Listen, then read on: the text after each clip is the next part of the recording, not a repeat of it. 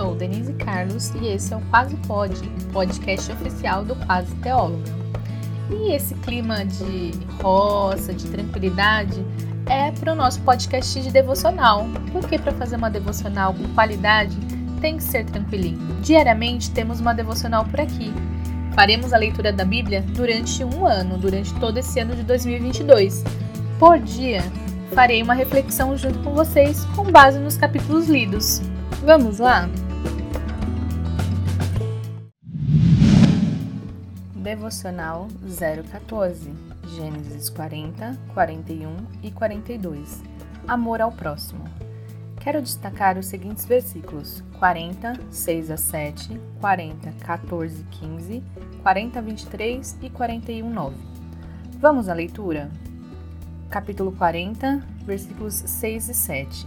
Quando José os viu no dia seguinte, notou que os dois estavam perturbados e perguntou: Por que vocês estão preocupados? Capítulo 40, versículos 14 e 15. Quando a situação estiver bem para você, peço que se lembre de mim. Fale de mim ao Faraó, para que ele me tire deste lugar, pois fui trazido à força da minha terra natal, a terra dos Hebreus, e agora estou nesta prisão, onde fui lançado sem motivo justo capítulo 40, versículo 23. O chefe dos copeiros, porém, se esqueceu completamente de José e não pensou mais nele. Capítulo 41, versículo 9. Por fim, o chefe dos copeiros se pronunciou: Hoje eu me lembrei do meu erro, disse ao Faraó. O texto diz que José notou, percebeu que o copeiro e o padeiro estavam perturbados e perguntou: Parece que José era alguém atento ao próximo, independente de qual posição esse outro ocupava, e não só percebeu, como perguntou. Às vezes vemos situações que podemos ajudar com o nosso dom, mas ignoramos ou não queremos nos envolver e desperdiçar nosso precioso tempo. José interpreta os sonhos, não porque ele queria algo em troca, ele nem sabia que o copeiro seria restituído à sua posição. Ele usa o seu dom para, de certa forma, esclarecer aqueles homens, mas, ao perceber que o copeiro seria solto, solicita ajuda e ainda a justifica, explicando a sua situação. Ele não pediu nada além do que lhe cabia, ele só queria a liberdade por estar preso de forma injusta. E o que aconteceu? O copeiro se esquece dele.